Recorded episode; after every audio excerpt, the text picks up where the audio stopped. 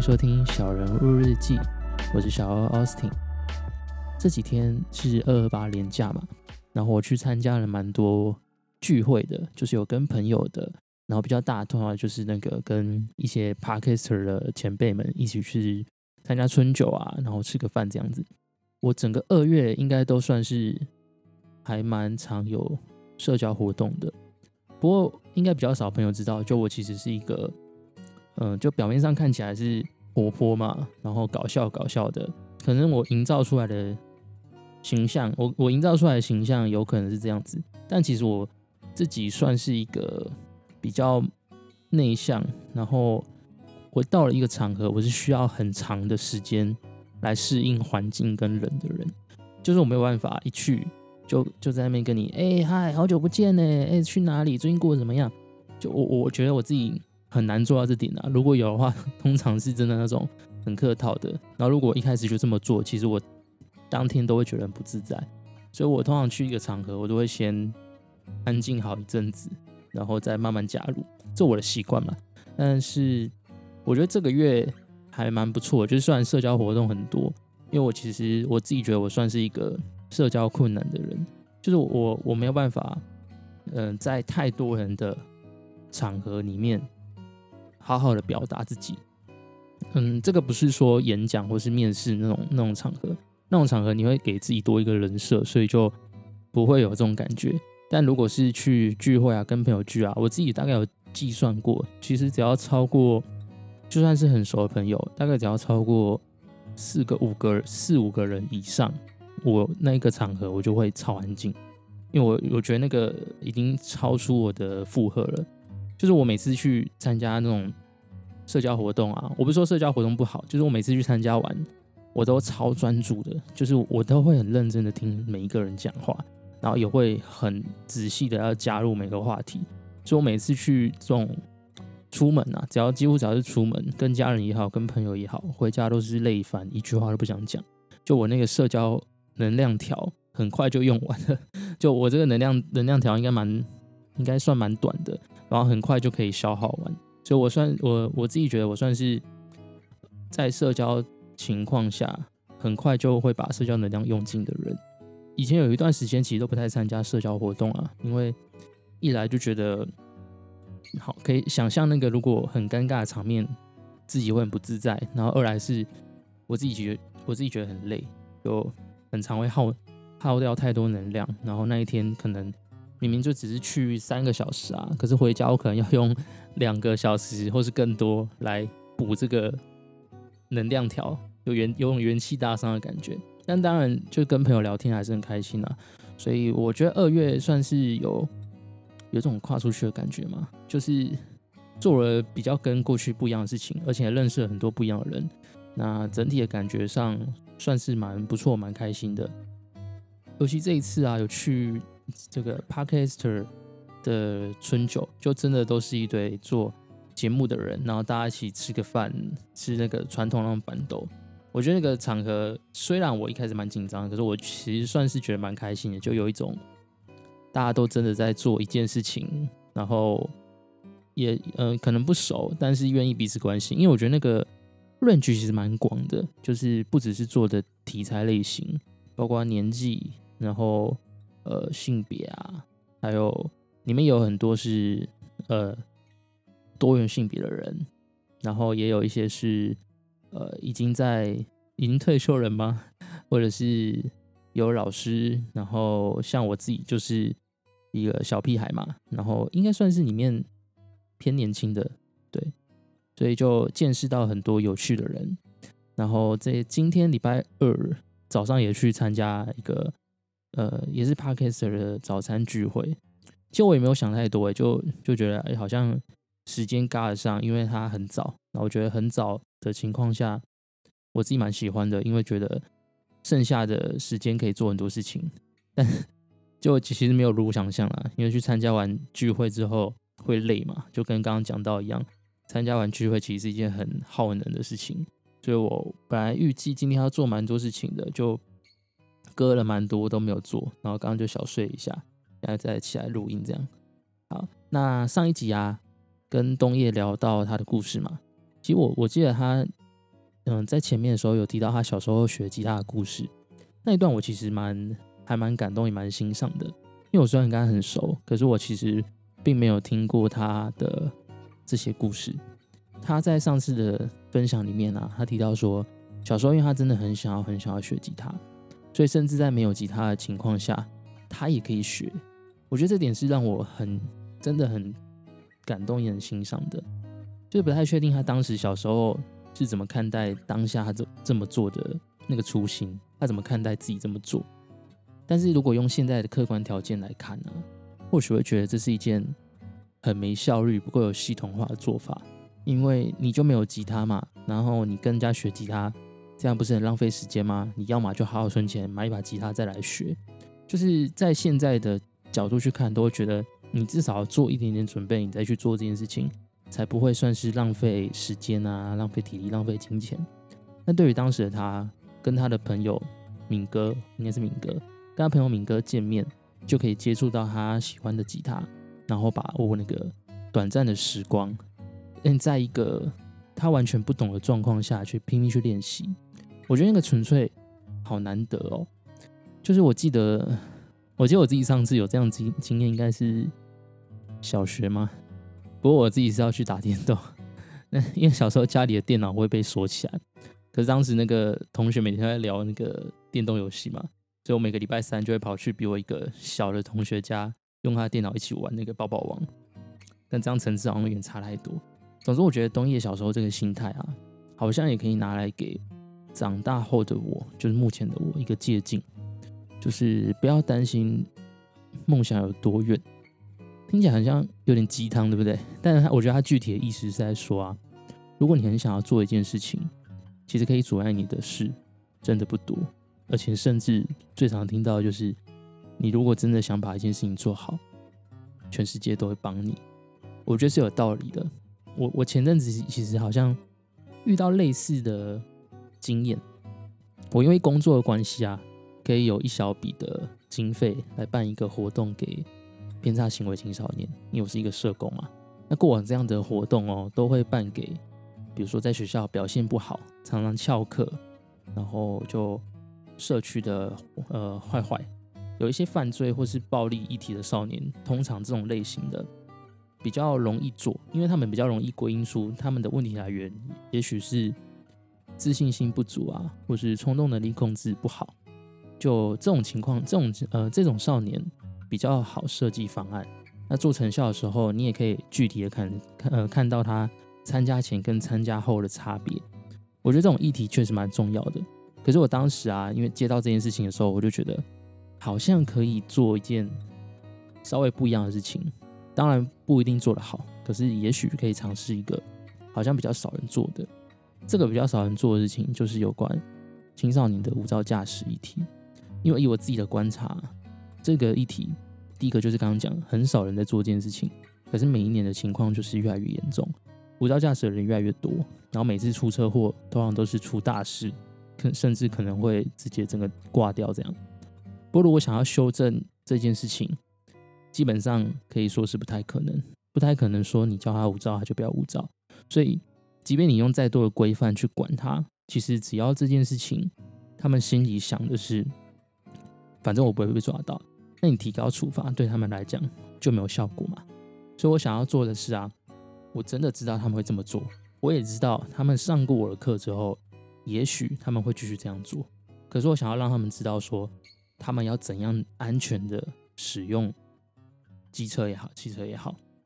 意思是在宣，好像是在宣导他们不要无照驾驶的情况下，却又让他们知道说什么是安全的骑车，还有你遇到紧急状况的时候，你应该怎么反应。至少我希望的是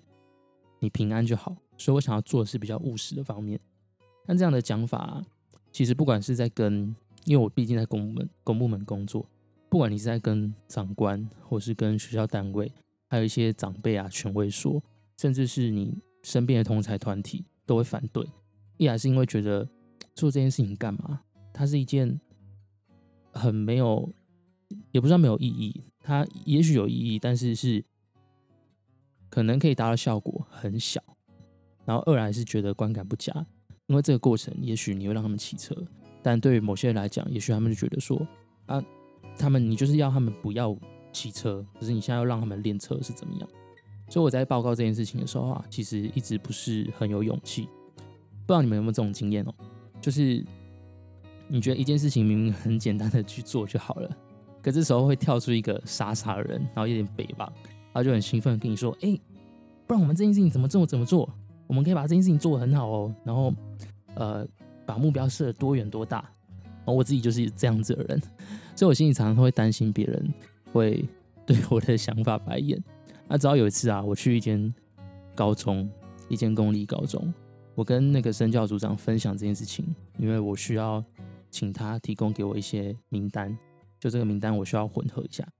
所以我跟他分享的时候，其实我一开始很紧张，因为他是一个体型上就很高大壮硕的人，他嗯给我的感觉是那种传统的权威。那我对权威本来就比较难跨过去，所以我要讲这件事情的时候啊，起头也是用一个啊没什么啦，我们只是办一个简单的活动啊，要交代一下长官这样子的心态去讲，然后期待用这种心态下，他可以帮我们配合，就有点讨好他吗？还是拜托他的意思？但后来不知道哪根筋不对啊，就在他去拿笔的时候，我突然觉得。如果我自己真的那么认真的想做这件事情，为什么不能讲？于是我就把速度放慢，然后我认真的跟组长讲说：“我我想要做这件事情，我知道说可能没有办法奢求这些参加的人一定会改变，但我希望至少可以多一个机会让他们去尝试。”就听完以后，他超挺的，就我蛮意外的。他把另外一个老师叫进来，这个老师就是专门在管。呃，学生的交通面的老师，然后跟我说他们学校的名单有哪些人。那其实对一间公立学校来讲啊，要提供这样子的资料，其实算是很尴尬。那个老师一进来，我就有感觉到，因为他就是一副我们学校没有这样子的人啊，怎么会有这样子的名单？即便有，也都是初犯，所以没办法拿他们怎么样。就是你可以很明显感到那个落差。但是后来我也是跟他很认真的讲。然后他可能看着他身边的组长也是很认真的在回应我，所以他也一起就很认真跟我讨论这件事情。所以我觉得这件事情当时让我蛮感动，也蛮震撼的，就深深体会到说，原来只要你不把自己当成傻子，或者就算你真的是，但只要你是一个够勇敢的傻子，就会有人来为你的想法铺路。也觉得说，原来真正困住自己的，常常是自己的想法。其实我自己想着想到那些事情啊，包含觉得别人会怎么样想，其实都只是你觉得而已。但如果因为这样你就永远不敢踏出去，活在你觉得别人会怎么觉得，那你的生活也许就到这里了。一切都可以预期到，因为都在你的想象里就想到了嘛。这些限制啊，其实都是自己给予自己的。我觉得或许我还没有办法这么的笃定可以去做。类似的事情，就是如果遇到一样的状况，我可不可以这样子做？但我其实蛮相信，说如果在我意识到这件事情的情况下，我会很愿意的多去尝试每一次机会，然后多把自己当成是一个勇敢的傻傻子，而不是只是活在我自己的想象中，好像很完美，都不会出错，然后遇到一件事情就觉得啊，这就不可能办到啊，怎么可能可以？一定做不好，听起来就不行。我觉得就算是一个失败，也要是一个很具体的失败，因为活在脑袋中那种失败，我觉得是对自己的生活是比较没有帮助的。好，那接下来来到我最期待的环节，而且是第一次这么做，就是我来念 Apple Podcast 上面的留言。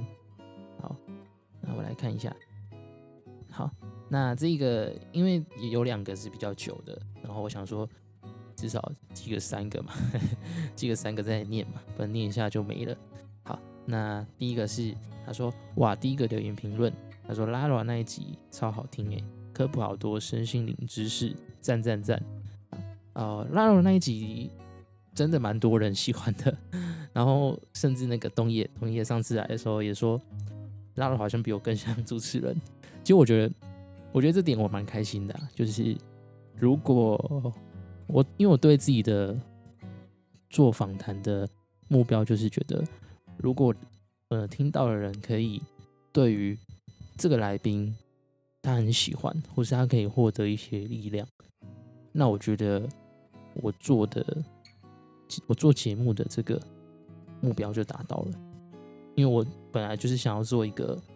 听别人故事，然后让自己也让被也让听到的人一起疗愈嘛，所以如果有达到这件事，我觉得就完美了。那拉罗那一集真的很建议大家去听。那他最近也回来开始继续做他大众占卜这部分。我我本来是真的不会做，但这几天又看到他发嘛，所以我就随手就试了一下，就。照了他那个引导，然后在心中想一个答案，哇，想出来超神奇耶！而且是大概两篇三篇吧，所以我觉得我现在有一点怎么办？稍微有点变了，开始会有点相信这件事情了。因为我觉得那个不只是相信，因为他后面给你一些建议嘛。然后我觉得 Lara 给的建议，这是嗯，可能用他他解读啦，他解读的建议，我觉得都很棒，就是对我自己蛮有帮助的。好，大家可以去搜寻一下 Lara 塔罗。好，那再来是，嗯，嘉红 Green Blue，他说来挺偷练三分不久了，Austin，他说很喜欢小欧的参访模式，现在来就是老听众了，这个优质的留言一定要退，没错，如果你现在一直听，你以后就是老听众了，因为我给自己的预期是我至少做五十集，那大家应该有发现我稍微调整一下，以前是每一集完一样都有一个后记嘛。但是因为这样编排上会看起来比较乱啊，我自己觉得比较不舒服，所以我还是就每每推出一集，我就当成一批，就一个一批。那嗯，所以我目前其实好像做很多集，但其实也没有，因为我才放了几位来宾而已，呃，还在收集 访纲跟资料啦。那下一个来宾已经找好了，就大家可以期待一下，我觉得是一个很少听到但很有趣的来宾。好那我给自己的目，刚刚说我给自己目标就是至少可以放五十位来宾，所以如果你现在听真的是老听众，谢谢嘉宏。那再来第三位啊，这个是我今天早上看到的，一早看到这个，突然有一种被温暖暴击的感觉，我觉得超级感动。我我我真的是一个，我就明是一个硬汉，可是看到这个时候，我觉得突然有一种啊，好温馨，然后甚至有一点点。太感动了，好好，这个呢是从那个日本留言的，他在 Apple Podcast 日本版的留言。那因为他用日文的名字，那我刚刚去查了一下，这个应该叫英之系，对，应该是这样念，上面翻译查到的。好，那英之系说很适合一个人逛街、吃饭的时候听的节目。他说谢谢。Austin 用心制作这个节目，听完每周嘉宾的分享，总会留一些余韵，引发我对不同议题的思考。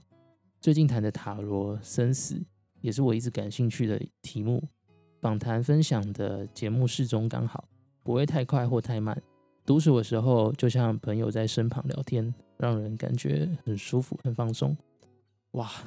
我跟你讲。我早上听到这个的时候，应该是看到了。我早上看到这个留言的时候，我真的是一个被暴击，就突如其来。而且因为他是从日本留言的，所以是寄到我 email 我才看得到。那我真的超级感谢，因为我我我好像我我不太确定这个这个朋友是谁，因为目前会听我节目的可能都还是朋友居多嘛。那但是还是很谢谢这个英子喜他这么 具体的留言。那他说可以引发他不同议题的思考，而且很像朋友在身旁聊天，让人感觉很放松舒服。其实这也是我做这节目另外一个目的。刚刚讲一个是希望给你疗愈的感觉，然后希望给你一点力量。好，那另外一个就是可以就陪伴你一段时光吧，也许是通勤，因为我每一集都好长哦，只要是访来宾至少都四五十分钟的，所以其实节目真的超长，所以。搞不好会不会会不会有人看到这么长，他就不点进来了？好，但是可以分次听，好不好？我觉得一一个人的故事要用四呃四五十分钟讲，真的已经很困难的。但我觉得都是很珍贵的地方，所以我剪辑的时候都会把他们留下来。我自己的部分的话，我觉得一定都每个人一定都有很好的故故事啊。但是就看访问他的人会不会问问题，所以这部分我自己会再去做一些功课，然后也会多听别人的访谈节目，来加强自己问问题的能力，那问出一些好问题。那谢谢英子系的留言，也谢谢你把我当一位朋友，可以跟你这样没有共同的同步聊天。但是可以给你感觉放松舒服，也蛮开心的。以上的这三则就是我 仅存的三则 podcast 留言，还是很期待。就是有新的朋友，或是听完之后有特别想法的朋友，都可以到 Apple Podcast 上面给我一些建议也好啊，或是想跟我聊聊天都 OK。我觉得就真的当是交朋友啦。这期节目就先到这边。如果喜欢这期节目呢，你可以到 Apple Podcast 留下五星评论，并留言告诉我你的想法。每一则留言我都会仔细的看，啊，有机会呢也会在节目上给予一些回馈。小人物日记，我们下期节目见，拜拜。